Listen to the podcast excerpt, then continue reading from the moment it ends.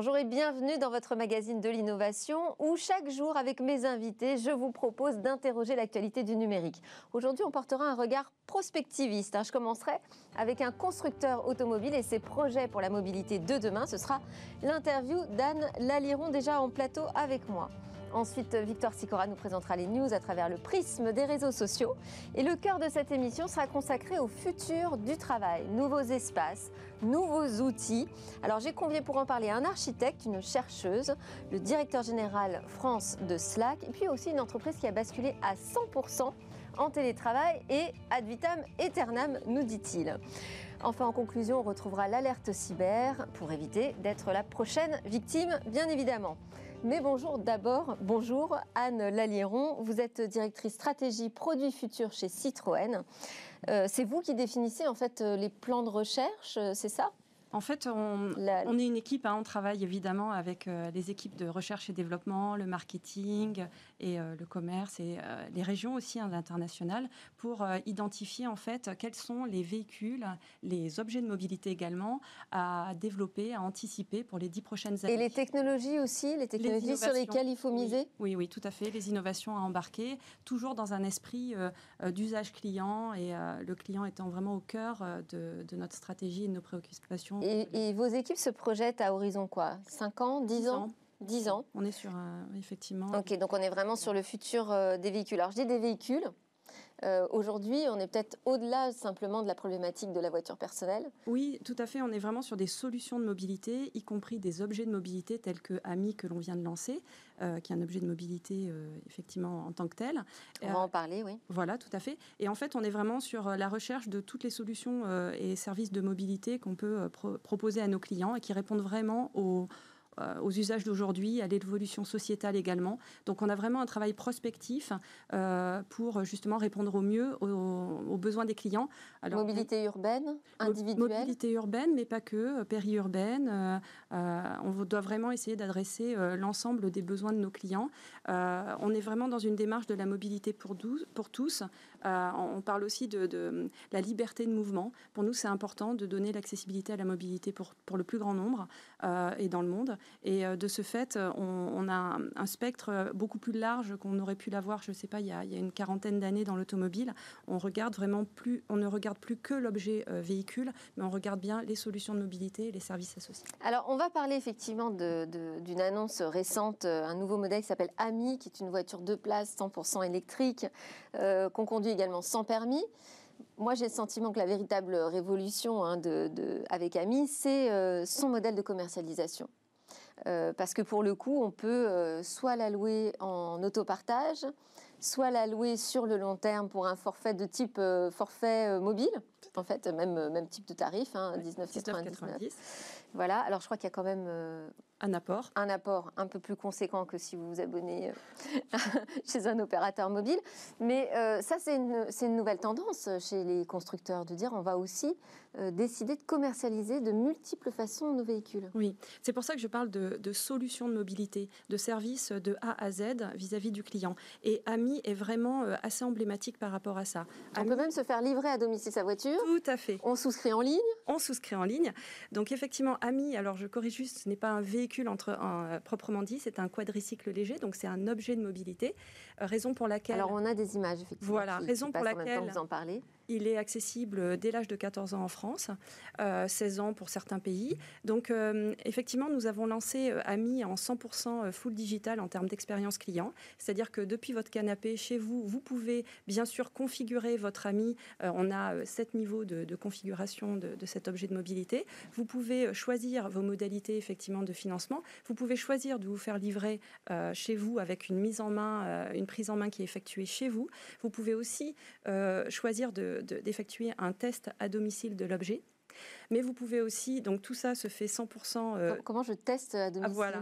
eh bien, on vous amène, on vous amène l'objet. Un test peut être euh, effectivement euh, organisé, ou bien un test dans nos, chez notre partenaire Fnac Darty, parce que nouveauté également dans la distribution de cette solution de mobilité, c'est que l'on s'est associé avec Fnac Darty, qui est très innovant sur ces systèmes de distribution. Alors là, c'est peut-être vos concessionnaires qui sont moins contents. Donc nos concessionnaires sont aussi dans la boucle.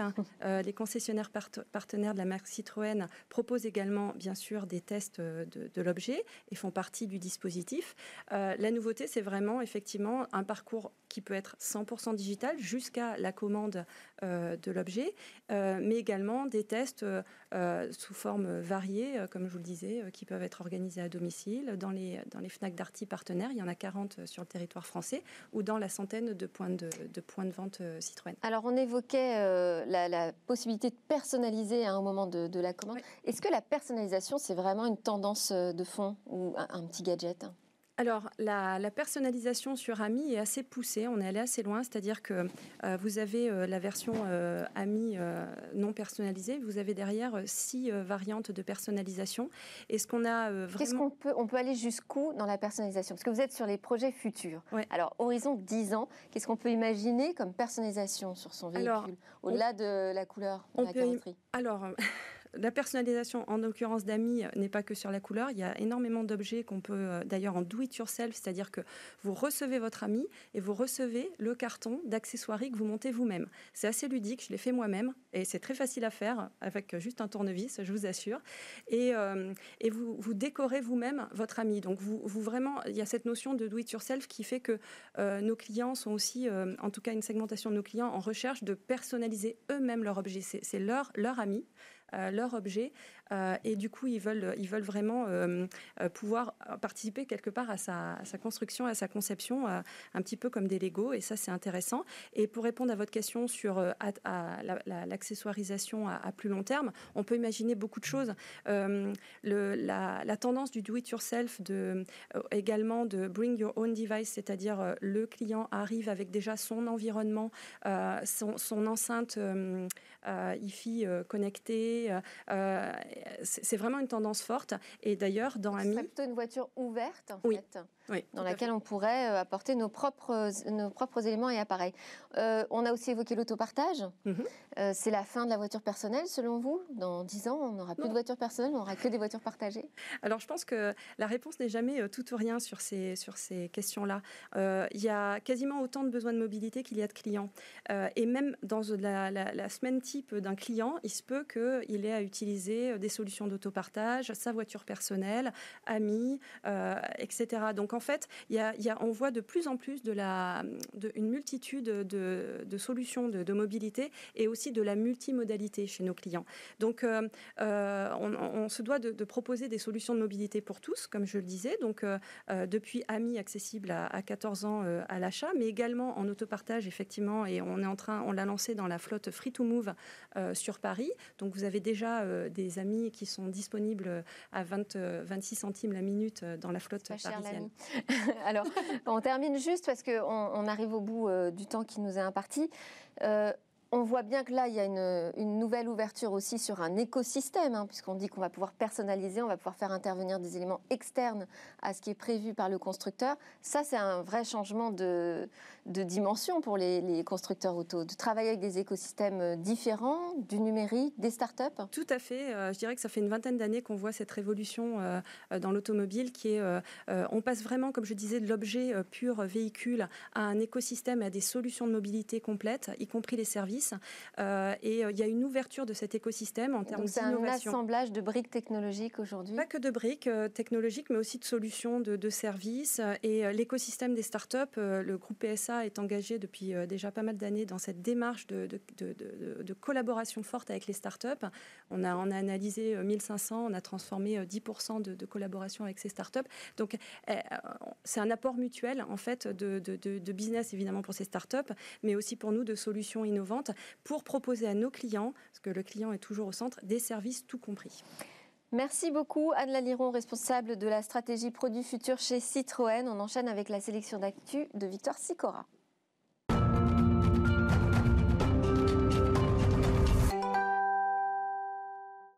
Bonjour Victoire, quels sont les postes qui ont retenu votre attention? Alors on va commencer avec Snapchat. Snapchat qui pourrait jouer un rôle crucial dans la prochaine élection présidentielle américaine. Je m'explique, cela fait déjà plusieurs semaines que Snapchat a développé une boîte à outils pour informer ses utilisateurs sur les élections et aussi leur donner un certain nombre de ressources. Snapchat mise tout sur la jeune génération et c'est pour ça qu'hier, le réseau social a permis à 400 000 personnes de s'inscrire pour aller voter. Alors comment ont-ils procédé? Snapchat a créé une mini-application avec TurboVote pour faciliter les inscriptions sur les listes électorales américaine. Et c'est un franc succès hein, dans les prochains jours. Snapchat a notamment prévu de diffuser des messages vidéo d'Obama, de Snoop Dogg, pour sensibiliser à l'importance du vote aux États-Unis. Bah, autre sujet politique, un boycott de Facebook. Oui, Kim Kardashian West, Katy Perry et encore d'autres célébrités ont envoyé un message très clair à Mark Zuckerberg en appelant à boycotter à la fois Facebook et Instagram. Étant donné euh, l'étendue de leur communauté, je vous laisse imaginer l'ampleur du mouvement. Ce que les célébrités demandent, c'est que Facebook empêche la diffusion de contenu haineux, un lien direct au mouvement Stop Hate for Profit qui fait l'objet d'un hashtag massivement relayé sur les réseaux sociaux ces derniers jours.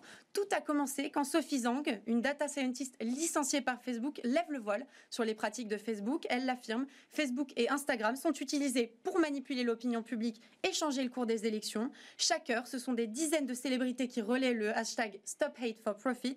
Chanteurs, députés, acteurs, businessmen, ils sont bien décidés à faire plier Mark Zuckerberg. Un énième coup dur pour Facebook, hein, parce que vous le savez, il pourrait également être traîné en justice par la Commission fédérale de la concurrence pour ses pratiques antitrust. Et le tweet du jour C'est celui d'Elon Musk, je vous le lis. Les tunnels sous la ville avec des voitures électriques autonomes donneront l'impression d'être en distorsion. Le premier tunnel opérationnel sous Vegas est presque terminé. Une actu qui pourrait complètement bouleverser les circulations dans les grandes villes et fluidifier durablement tout le trafic tout en réduisant bien sûr les temps de trajet. Elon Musk and The Boring Company travaillent depuis 2016 et ils avaient promis un tunnel opérationnel pour 2020. Mission réussie. Ce tunnel long de 1300 mètres pourra transporter des navettes 100% autonomes avec 16 passagers chacune à une vitesse de 56 km/h. Le poste d'Elon Musk a créé, vous en doutez, l'engouement comme à chacune de ses annonces. 46 000 likes en 24 heures et des milliers de réactions. Les tweetos ont pressé Elon Musk de donner plus d'informations. Une actu qui doit faire réagir, j'imagine, Alain Liron Ça me fait penser à du métro autonome, en fait. Donc, euh, mais effectivement, c'est voilà, ce sont des petites voitures. des petites voitures. Donc, euh, le groupe PSA travaille évidemment aussi sur la voiture autonome, mais notre priorité est toujours de trouver le sens pour le client et pour l'usage, notamment au sein de la marque Citroën le, client au centre, donc il faut que ça, ait du sens, évidemment. Alors on termine avec une découverte scientifique qui n'a pas laissé les internautes insensibles. Oui, puisque des scientifiques s'apprêtent à tester le premier appareil capable de rendre la vue aux aveugles, et les tweets fusent sur le sujet. Il faut dire que ces premiers tests sont porteurs d'espoir. Pour y parvenir, les scientifiques ont implanté une micro-électrode dans le cerveau qui permet de traduire les informations captées par la caméra. C'est à l'heure actuelle la seule technique qui permet de rendre la vue malgré un nerf optique abîmé. Ce dispositif a été testé sur des moutons et s'est révélé très concluant, à la fois pour régler leur cécité, mais aussi pour traiter des problèmes neurologiques comme par exemple la paralysie. Merci Victoire, merci Anne Liron, euh, responsable produit futur chez Citroën. C'est l'heure de notre débat sur le futur du travail.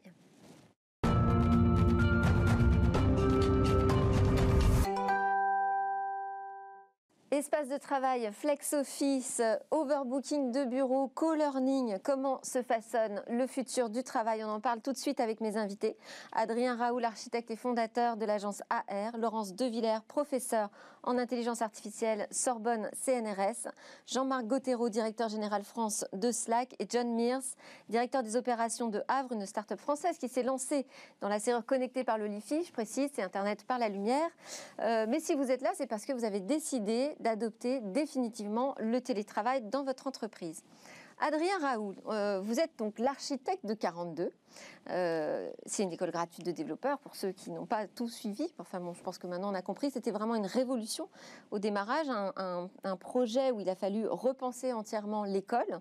Et aujourd'hui, vous êtes à la tête de NOC 42, qui donc veut dire Not Only E Campus. C'est une, extension de 42 où ce sera davantage un lieu de vie qu'un lieu d'apprentissage. Dans les projets euh, comme ceux-là, où vous travaillez vraiment sur euh, une, population particulière de geeks, en fait, qui utilisent beaucoup les technologies, est-ce que ça change votre manière de concevoir les lieux où l'on travaille, où l'on ah ben, complètement. Donc c'est, vit en travaillant aussi, parce que ce sont des jeunes qui, travaillent chez eux? Mmh. Oui, non, non c'est ce qui est passionnant. Euh, les, les, geeks sont toujours un petit peu le montrer du doigt entre guillemets comme ceux qui sont à la tête de l'innovation. En réalité, ce sont des étudiants comme les autres. Ils ont des profils d'ailleurs très très variés. Enfin, c'est même un petit peu réducteur de, de, parler d'eux comme des geeks. Donc du coup, c'est hyper intéressant parce que c'est vraiment une tranche de la population. Euh, qui simplement est beaucoup plus ouverte à l'innovation et beaucoup plus fluide avec. Euh, en tout cas, qu'il y a des exigences d'hyperconnexion en permanence, et ça, c'est quand même un paramètre que vous devez prendre en compte. Oui, oui et puis qui sont prêts aussi à être challengés par euh, les nouveaux usages du bâtiment aussi. Et alors, moi, en tant qu'architecte, c'est plutôt ça qui m'intéresse. Oui. et du coup, des nouvelles façons de se dire où est-ce que je dors, où est-ce que je travaille, où est-ce que je déjeune, etc. ce qui et ce sont du coup, ce ne sont plus des lieux différents aujourd'hui Tout se mélange? Alors euh, oui, en quelque sorte. Après, euh, ce qui est surtout super intéressant pour nous, c'est que le fait que justement tous ces outils soient dématérialisés euh, fait revenir les espaces, l'architecture, le lieu physique, le lieu de la rencontre physique, comme quelque chose de prépondérant et, d'hyper utile, puisque du coup, en fait, on n'en a plus besoin pour toutes les tâches complètement automatisées par la dématérialisation. Du coup, il peut reprendre son sens, qui est en fait euh, l'expérience physique euh, de l'autre, euh, du travail en groupe, etc. Donc, en fait, la modification est complètement, enfin, est vraiment profonde en architecture et dans le design d'espace. Laurence de Villers, quelles sont les, transformations profondes que vous avez pu percevoir liées au recours massif du télétravail hein, qui a eu lieu pendant la période de confinement?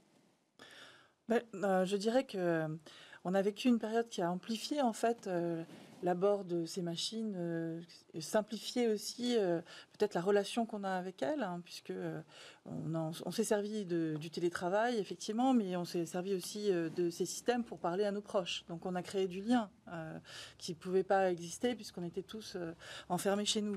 Donc il faut comprendre que ce sont des nouveaux modes vraiment d'interaction, hein, que ce soit pour un travail collaboratif ou pour une relation affective, et que pour l'instant on n'a pas énormément quand même de retour sur la façon dont on se comporte. Donc moi je suis prudente sur l'utilisation à tout va de ces systèmes, je pense qu'il faut comprendre leur écologie, quoi, comment ça marche, quel comportement avoir, et est-ce que la machine, plus tard, aura euh, des capacités, même en télétravail, de décider des choses ou d'orienter vers quelqu'un qui est euh, dans le, alors c'est pas une pièce, hein, c'est une pièce virtuelle, euh, mais comment comment on va interagir vraiment? Puisque là, le corps, à travers le télétravail, n'est plus présent. On va avoir des outils de détection du comportement physique, par exemple, de l'attention, pour essayer de finalement faire que la, la la réunion ou le co-travail euh, puisse euh, être euh, extrêmement utile. Mais ça veut dire aussi peut-être perte de liberté pour chacun qui sera plus sous l'emprise du contrôle de la machine. Donc tous ces aspects-là. c'est que Laurence, vous avez commencé en disant justement, on n'a pas fait que travailler avec la visioconférence, on a aussi été en relation avec nos proches. Adrien dit, bah, moi mes lieux, c'est plus que des lieux de travail, c'est des lieux de vie, c'est tout ça se, mélange. On a une sorte de confusion là qui se fait entre le travail et la vie privée à travers les outils, à travers les lieux disons que les frontières sont plus floues. Mais elles sont à réinventer aussi. Voilà, c'est pour ça que pour l'instant on est en devenir. En fait, c'est ça qui est un moment un peu charnière. C'est exactement le sujet. Donc euh, nous, on a monté, euh, un... enfin moi je fais partie d'un groupe euh, international sur le futur du travail au sein du GEPAI, c'est une espèce de GIEC de l'IA hein, qui a été monté par le président Macron à la suite du G7 avec les Canadiens. Et on a une quinzaine de pays qui sont impliqués et on va travailler sur d'abord quel est le ressenti, que ce soit des managers ou des personnels divers dans les sociétés qui utilisent le télétravail. Comment ça se passe? Est-ce qu'il y a euh, des isolements, des dépendances? Comment on joue la vie privée et le travail? On en va faire un comparatif et puis on va regarder aussi les valeurs que cela implique. Hein. On sait très bien que le télétravail, ça peut aussi peut-être ne plus mettre le mérite au même niveau, la responsabilité face à face par rapport aux décisions au même niveau. Alors justement, on a, juste à côté de vous, on a un, représentant de cela qui a profondément modifié euh, la manière de travailler euh, en entreprise, ou pas d'ailleurs, hein, même en tant qu'indépendant. Les freelances utilisent beaucoup euh, Slack, qui est une plateforme de travail collaborative. Au démarrage, l'idée, c'était un peu de dire, vous allez remplacer l'email? Alors, au, au démarrage, c'était de dire on va transformer le travail. Et on avait déjà quelque part un peu anticipé toutes ces modifications qu'on est en train de vivre. Parce qu'on parle beaucoup des lieux de travail, mais je pense qu'il faut aussi parler de quelle est la nature du travail, quel travail doit-on réaliser aujourd'hui. Et je crois que Laurence a dit un mot extrêmement important dans la période actuelle, c'est on est dans une phase d'apprentissage. En fait, on était dans une phase relativement figée avant dans les architectures, dans les modes de travail. C'était le modèle du bureau qui était un héritage de la, civilisation industrielle euh, euh, structurée. Et aujourd'hui, on se rend compte qu'on est dans un monde de diversité et on est en train d'apprendre, ce qui est formidable, moi je suis passionné d'innovation, on est en train d'apprendre des nouveaux modes de travail. Alors il y a plein de risques, il y a plein de questions, il y a plein de... Ça fait quand même reposer sur vos épaules de nouvelles responsabilités. Absolument. Et on a vu euh, au premier trimestre 12 000 entreprises venir nous rejoindre, 8 000 de plus au deuxième trimestre. Donc on voit un rush et je pense que John parlera d'entreprises qui sont en train de passer à 100% en mode télétravail. Donc l'étape d'après, nous chez Slack, on était on n'était pas en télétravail, mais quand on prenait un jour T, on avait à peu près 40 à 50 des collaborateurs au bureau. Donc ça veut dire qu'on avait 40 à 50, 60, 50 à 60, 40, c'est le matin, excusez-moi, 40 à 60 des collaborateurs qui étaient en dehors du bureau, qui étaient déjà en quelque sorte. Vous parlez des collaborateurs de Slack ou de ceux qui utilisent Slack Voilà, de ceux qui étaient chez Slack, donc qui étaient soit chez des clients, soit chez eux, et qui étaient déjà en mode de télétravail. Mais on n'avait jamais reconnu à l'intérieur de l'entreprise que ça devenait un mode de fonctionnement normal et qu'on accepte finalement dans l'entreprise de travailler à distance. Et donc ça pose tout un tas de questions. Et ce qu'on fait avec les entreprises aujourd'hui, c'est de les aider à, découvrir le potentiel de ces, de ces nouvelles technologies formidables pour justement aligner les personnes, créer des projets, créer du dynamique, créer du lien que ce soit en présentiel ou que ce soit à, distance. En réalité, c'est un monde ah, nouveau. Pour vous, c'est une opportunité. Moi, je disais que c'est une nouvelle responsabilité. Est-ce qu'il y a quand même des choses qui ont changé euh, dans votre approche au moment du confinement? En fait, on fait beaucoup, beaucoup, beaucoup de sessions de, formation, non pas sur l'outil, euh, parce qu'on parle beaucoup des outils, on parle beaucoup des lieux de travail, mais on fait beaucoup de sessions de formation sur les nouvelles façons de travailler. Mmh. Comment on travaille en mode asynchrone, comment on travaille en mode projet, comment on travaille avec des clients et des partenaires en collaboratif étendu, comment on travaille d'une façon agile, comment, et ça je crois que Laurence en parlera, tout ce qui va être automatisé va l'être dans l'intelligence artificielle et par les technologies.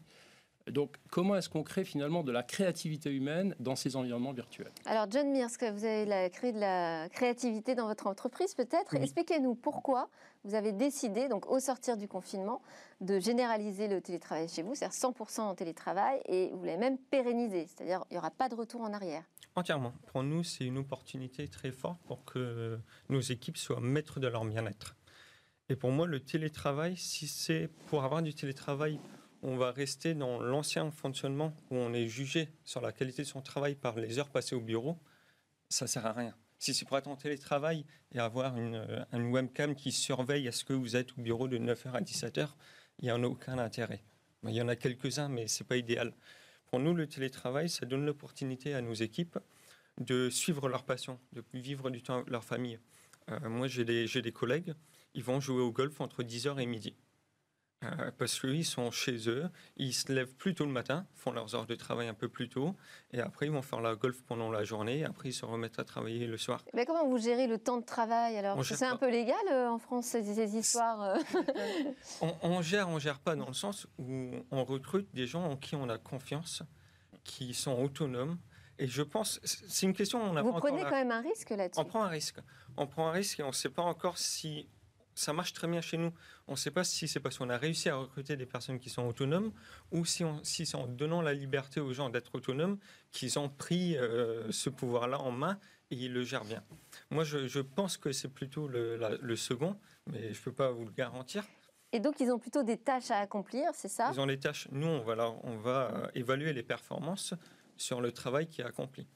Mais euh, le télétravail va permettre aux gens de travailler de manière asynchrone. Et ça, c'est vraiment important. Parce qu'avant, tout le monde travaillait en même temps. Et nous, on avait des. Ça fait trois ans qu'on voulait passer au télétravail chez nous. Mais on avait des managers qui ne voulaient pas. Parce qu'ils disaient on a besoin de tous être ensemble dans la même pièce et travailler ensemble. Et le, Covid nous a prouvé le, contraire absolu. On s'est rendu compte qu'on était bien plus productif parce qu'en en fait, on n'était plus dans l'instantané. On pouvait se mettre à travailler ensemble deux, trois heures par jour, mais après avoir des moments où on éteignait euh, Slack, euh, on éteignait nos emails et on se concentrait sur notre travail à tête reposée pendant 3-4 heures. Donc il y a, quand même des, moments de rendez-vous qui sont fixés pour avoir un peu de collaboration. Euh. Il y a une très grande responsabilité. Et, là, je, et du temps commun, du temps en commun. Mais il faut que les managers soient très bons. Nous, on fait des soirées de quiz tous, les, tous les mois, nos équipes. On se réunit en présentiel tous les deux mois. Euh, chaque équipe et toute l'entreprise se réunit pour une semaine tous les six mois. Et ça, c'est critique pour la créativité. Parce que la productivité augmente, mais la créativité baisse en télétravail. Vous avez gardé des locaux? Alors, on a gardé des locaux, oui. D'accord. Adrien Raoul, qu'est-ce que ça bouleverse pour vous quand même un business model là? Parce que tous ces, bureaux là, ils vont finir par fermer en fait. Alors justement, oui. Le, les, D'ailleurs, les grands comptes sont tous en train de réfléchir à mieux gérer, optimiser leur patrimoine. On Parce que en gros, euh, euh, des modèles de bâtiments euh, support où les collaborateurs ont besoin d'y aller pour des tâches spécifiques à des moments spécifiques, en gros pour se réunir. Hein, voilà et, d'ailleurs, ça, a trait à la cohésion de l'entreprise et à son image. Donc c'est vraiment très très fort. Du coup, le bâtiment reprend une force qui est euh, prépondérante, mais euh, on a besoin en gros euh, de la moitié ou du tiers des mètres carrés. donc, et c'est en fait, quand on parle de télétravail, puisqu'on en a parlé un petit peu, c'est en fait un pendant. Il y, a, deux parties. Il y a le lieu physique de rassemblement qui a trait à l'image de la société, qui reprend une force énorme mais qui doit être plus petit, mais du coup beaucoup mieux géré et beaucoup plus intéressant, puisque c'est aussi sur la base de l'envie d'y aller. Euh, donc euh, il doit être chargé d'intérêt euh, pour les gens et non pas un bâtiment de destination par obligation, comme on allait le matin euh, au bâtiment de travail, parce que c'était comme ça. Mm, mm. Et à la fois le télétravail, euh, où on, peut travailler justement de manière asynchrone sur des projets euh, de son côté. Et, Mais du coup, si on n'a plus d'espace à soi dans, son entreprise, c'est pas un peu perturbant, non? Pour s'identifier, je sais pas, à une marque, à des produits? Moi, je pense qu'en fait, on a tous l'habitude d'aller au café, au restaurant, et quand on se définit, d'ailleurs très souvent, les journalistes demandent quels sont vos trois restaurants préférés. C'est chez soi, en fait. Enfin, c'est une manière de se définir extrêmement forte. Et pourtant, la chaise dans laquelle, sur laquelle on s'assoit au restaurant n'est bah, pas la sienne. On prend parfois toujours la même place. Euh, Laurence de Villers, quel est votre point de vue là-dessus sur justement ce flex office, l'overbooking de bureau? C'est-à-dire, en fait, j'ai plus mon bureau, Hein, j'occupe une place qui peut être occupée par d'autres. C'est de, l'autopartage version euh, travail. Quoi. Moi, je pense que ça peut être euh, extrêmement profitable pour tout le monde. Hein. Vous avez parlé de confiance. Hein. C'est euh, quelle est la confiance qu'on peut avoir dans les autres, euh, il y a besoin de cette confiance. Donc euh, en général, euh, vous l'avez très bien dit aussi, il faut du présentiel. On ne fait pas tout en télétravail. S'il n'y a pas de présentiel, je prends l'exemple par exemple de la télémédecine, hein, si on n'a pas vu une fois, le patient n'a pas été vu par son médecin physiquement, la relation à travers les, justement ces systèmes de, distancier va être pas terrible. Qu'est-ce que ça perturbe, cet intermédiaire informatique? Ça perturbe euh, l'idée de savoir si quelqu'un, si on peut faire confiance. C'est cette confiance en fait. Quels sont les indices, quelles sont les intentions des gens? Mmh. On la, on le perçoit non seulement par euh, le langage, mais ça, par la présence physique, par la façon dont on se tourne vers quelqu'un. Par euh, et ça, ça n'existe pas sur un, Zoom où vous avez un quadrillage de gens isolés chez eux.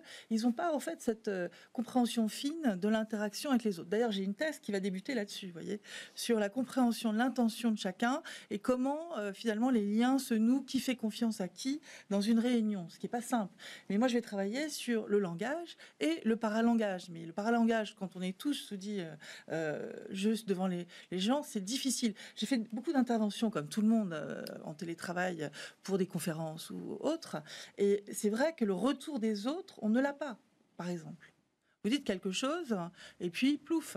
La Alors il y, a des, smileys, il y a des Non, non, non, non, il n'y a pas encore du tout ce dispositif euh, agile qui pourrait rajouter. Euh, euh, voilà. Donc je ne dis pas qu'il faut copier ce qu'on faisait en présentiel, on n'y arrivera pas forcément, mais il faut trouver d'autres moyens euh, de pouvoir interagir aussi finement que sur l'émotion en fait et euh, sur la crête et sur l'émotion c'est ça mon on verra si vous travaillez là-dessus chez Slack. Mais euh, en créativité effectivement vous dites on baisse. Si on restait toujours en télétravail loin des autres sans avoir cette appétence à convaincre l'autre finement c'est-à-dire essayer de montrer même dynamiser, si vous voulez, un ensemble de gens euh, qui sont euh, tous à, distance est moins facile. Hein, hein, montrer de l'énergie et montrer du pouvoir euh, de créativité ou de embarquer les gens, les emballer sur un sujet, c'est moins facile à distance qu'en présentiel, c'est évident. Donc toutes ces relations, et pareil, découvrir que quelqu'un ne va pas bien ou n'est pas en relation avec les autres parce que il se cache derrière un malaise, etc. C'est plus facile de se cacher quand on est à distance. Donc cette relation fine avec les autres qui permet d'être créatif, qui permet de travailler ensemble, est amoindrie à travers la distance. Mais on y gagne, hein, évidemment, aussi. On y gagne en flexibilité, on va pouvoir faire du sport plus facilement, en écologie aussi, on va moins être dans les transports, on a moins de risques de, euh, d'avoir des problèmes autour de la, de la pandémie, et effectivement, euh, rester isolé, c'est bien. Bon, vous avez développé dans votre entreprise des nouveaux outils justement pour pallier au manque d'interaction humaine? Nous, on se réunit tous les deux mois Et ça pour suffit? avoir cette interaction humaine. Et pour nous, on a mis, euh, on forme nos managers mmh. à s'assurer d'appeler chaque employé en one-to-one, en un, une fois par semaine, de vraiment leur poser des questions sur comment ils vont, sur leur bien-être, etc. On organise des événements. C'est de la visio ou c'est un coup de fil? Non, visio, toujours en visio, parce qu'il faut qu'on puisse regarder les gens euh, dans les yeux. Ça, c'est vraiment important. Et après, on organise des événements, des séances de sport euh, en visio où on a toute la boîte qui se réunit, on fait du sport ensemble. Mmh. Et moi, je dis toujours aux, gens, c'est un peu comme les amis. on a des amis qui sont qui sont les connaissances dans, la région, dans le coin. Et quand on part à, à l'étranger, on part vivre autre part, on perd contact avec eux. Mais quand on, a, fait des bons amis, qu'on a recruté les bonnes personnes dans son entreprise, il y a une vraie amitié, une vraie confiance qui a été créée. La distance, ça, on garde toujours cette amitié et c'est pareil en entreprise. Si on, au moment du recrutement, en revanche, c'est très important. le recrutement est super important. On ne recrute pas les mêmes profils et pas les, tous les profils sont adaptés à une entreprise entièrement en remote. Et, pour intégrer un salarié dans l'entreprise de demain, l'entreprise du futur, qu'est-ce qu'on fait? On le fait venir à un siège social où il n'y a personne? Euh, Est-ce qu'on est qu'on réfléchit à ça là en ce moment dans les entreprises? Parce que la phase de recrutement est quand même très importante, surtout à l'heure où on cherche beaucoup de talents. On vient de recruter 350 euh, collaborateurs ce trimestre dans le monde. Euh, et en fait, c'est un, vrai, un vrai point de, questionnement, parce qu'on avait l'habitude de les envoyer au siège social, de, faire cette transmission de culture qui est extrêmement importante. Alors quand même, les réseaux euh, collaboratifs... Oui, Jean-Marc Gauthéro, dites-nous ce que fait Slack pour connaît, travailler sur le, caractère émotionnel. Dans le grand public, euh, ça multiplie le nombre d'interactions qu'on a avec les collègues de façon dramatique. Donc on a beaucoup plus d'échanges digitaux que, que, dans le passé. Nous, on passe... Euh, on, travaille en, virtuel, en asynchrone, en digital, et puis quand on se réunit, on travaille vraiment sur des, problématiques, donc on collabore réellement.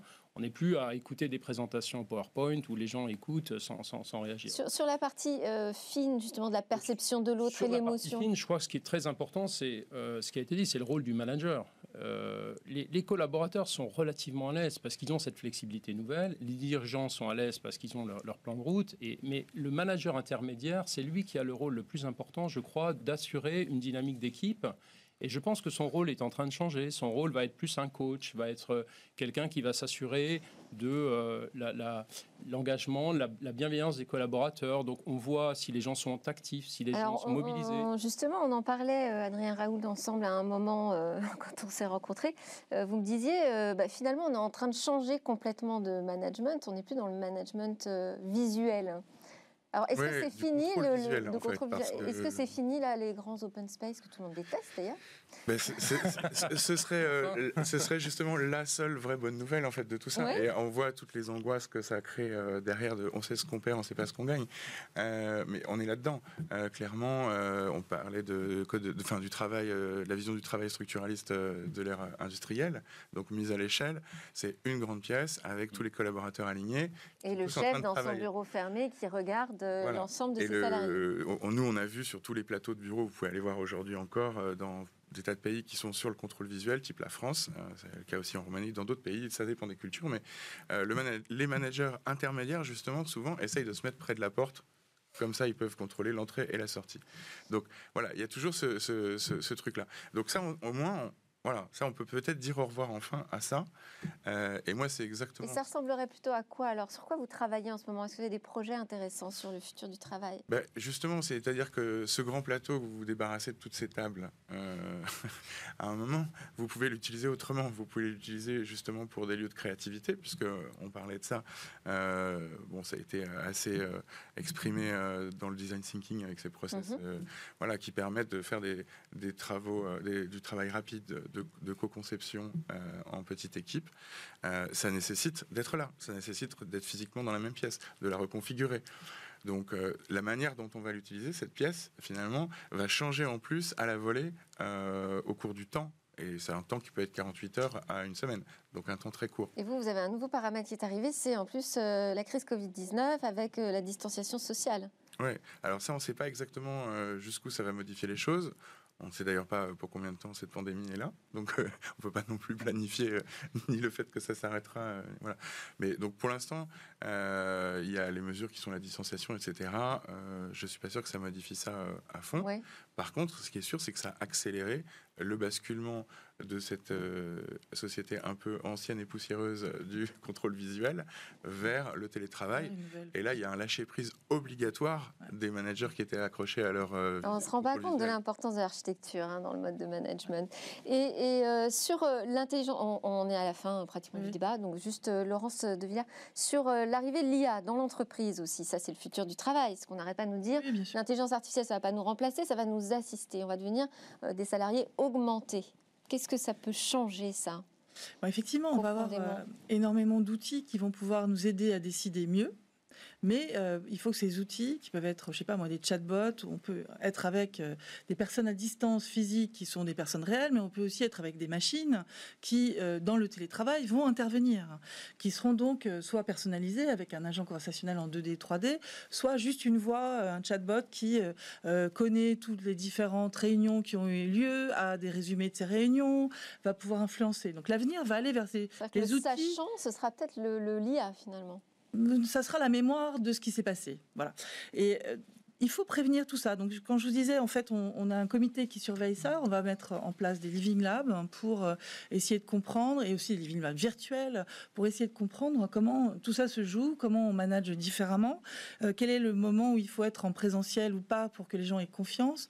Est-ce qu'on isole les gens? Le point de vue culturel, il est fantastique là-dedans parce que euh, on n'a plus de frontières. On travaille tous avec l'étranger, en connecté à travers ces réseaux. Et c'est vrai que quand on est en France, on a plus de facilité à comprendre comprendre ce que font les autres, ce qu'ils pensent sans être euh, en présentiel. Lorsqu'on est devant une, réunion avec euh, dix pays différents, enfin dix cultures différentes, c'est pas si évident parce qu'on n'a pas les mêmes modes d'interaction et qu'on se servait beaucoup en fait de justement cette compréhension fine de l'autre, même s'il n'est pas dans la même langue que vous. Et, là, euh, j'avoue qu'il y a des progrès à faire sur. et puis en même temps, on ne veut pas standardiser. Donc l'erreur serait, et on, perdrait en richesse et en créativité si on standardise trop. Donc c'est là où il faut être agile. Je pense qu'on a intérêt il faut, intéressant. Il que vous travaillez de manière étroite avec euh, ben, les, responsables d'outils comme, euh, comme euh, Je pense à travailler avec des industriels sur ces sujets ah, bah, à travers des thèses. Très bien. Eh bien voilà, c'est le mot de la fin. Merci beaucoup Adrien Raoul, architecte et fondateur de l'agence AR, Laurence de Villers, professeur en intelligence artificielle Sorbonne CNRS, Jean-Marc Gauthéreau, directeur général France de Slack et John Mears, directeur des opérations de Havre. Juste après la pause, je vous garde avec moi parce qu'on va passer à l'alerte cyber.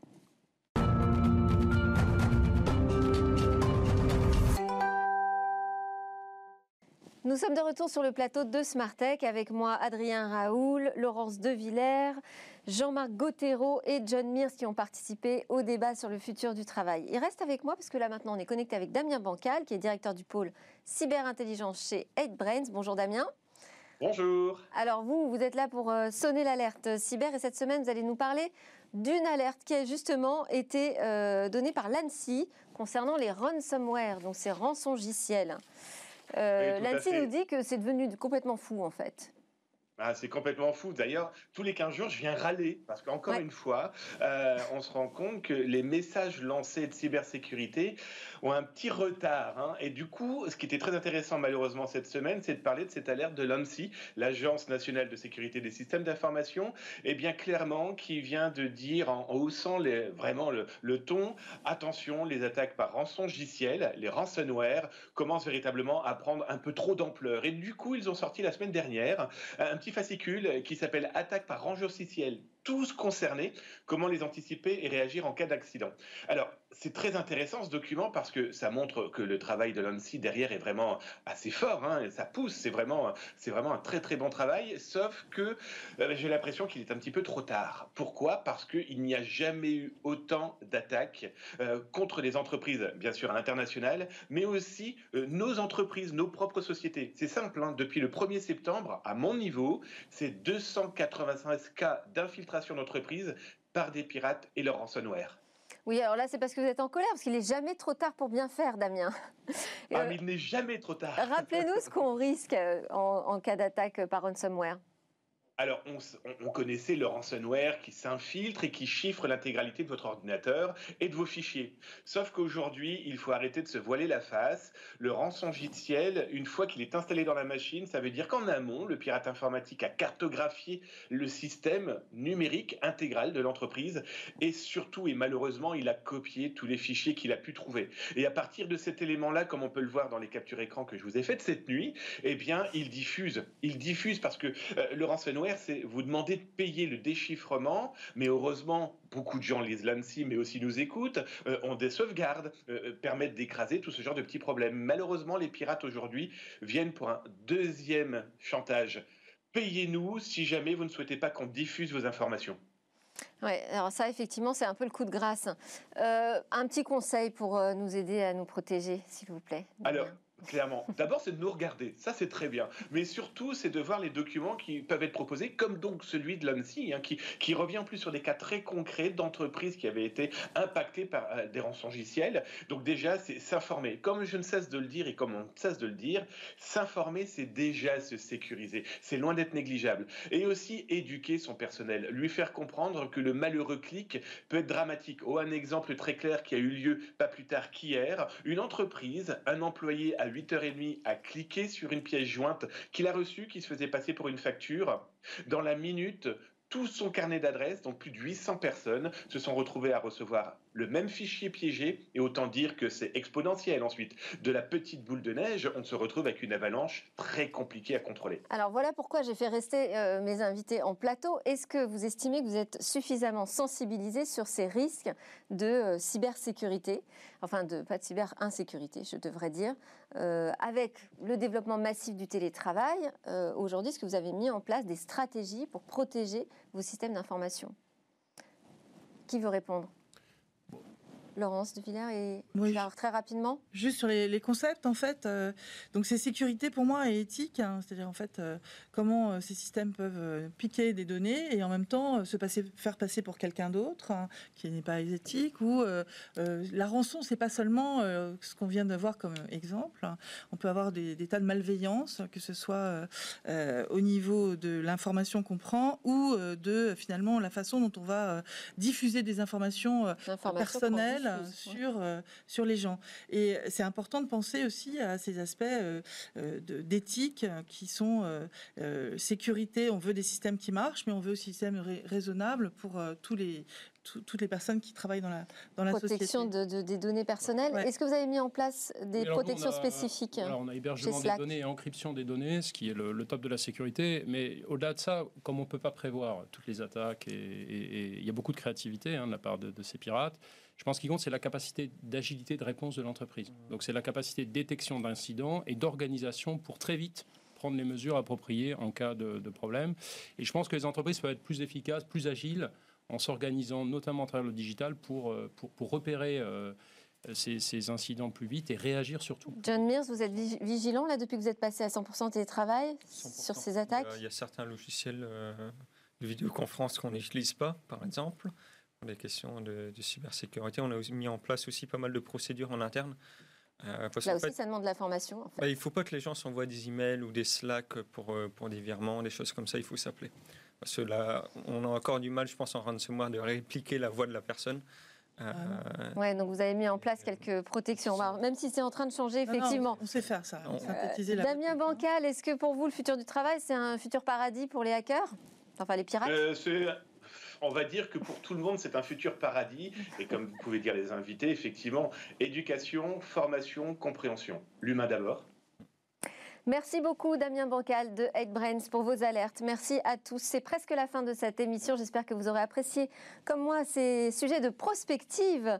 Euh, d'ailleurs, oui, je vous invite aussi à parcourir cet ouvrage sur les robots et nos relations avec eux. Euh, il y a quatre jeunes pousses justement innovantes à suivre dans notre lab startup. Et puis moi, je vous dis à demain pour de nouvelles discussions sur la tech.